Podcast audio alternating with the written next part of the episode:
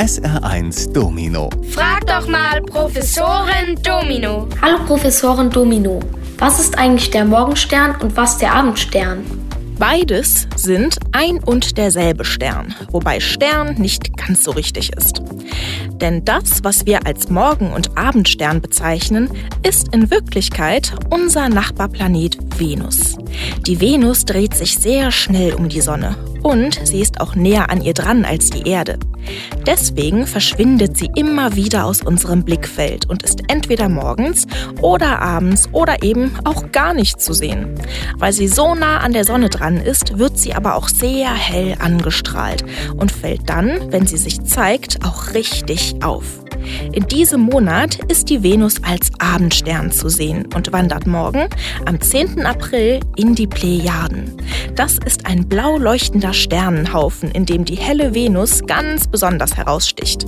Im Mai verschwindet die Venus als Abendstern und ist eine Zeit lang gar nicht zu sehen, um dann ab Juni wieder als Morgenstern aufzutauchen. SR1 Domino. Frag doch mal Professorin Domino. Hallo Professorin Domino.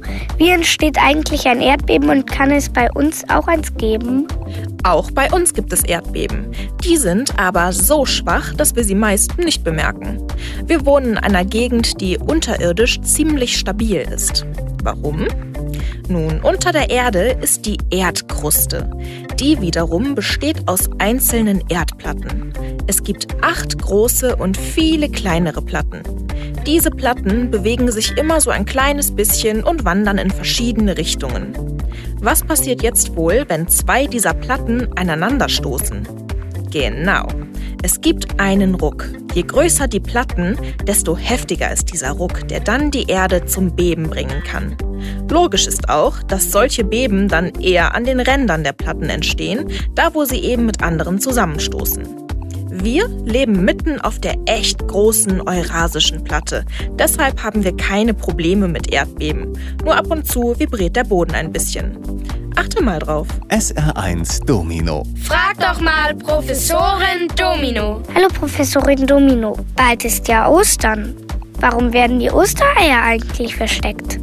So ganz genau weiß man nicht, woher dieser Brauch kommt. Man geht aber davon aus, dass Ostereier bereits vor Christi Geburt verschenkt wurden. Das Osterfest wurde ja auch früher schon von den Heiden gefeiert. Damals war es ein Frühlingsfest. Bunte, schön verzierte Eier wurden damals verschenkt als Zeichen des Lebens und der Fruchtbarkeit. Die frühen Christen übernahmen diesen Brauch. Das aber gefiel der Kirche überhaupt nicht. Wahrscheinlich, weil es eine heidnische Tradition war. Und so verboten die Bischöfe das Eierverschenken an Ostern.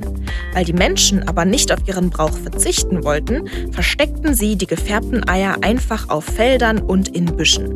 Wer eines fand, durfte es behalten. Und diesen Brauch haben die Menschen behalten. Zum Glück. Ostereier suchen macht doch auch wirklich Spaß. SR1 Professorin Domino.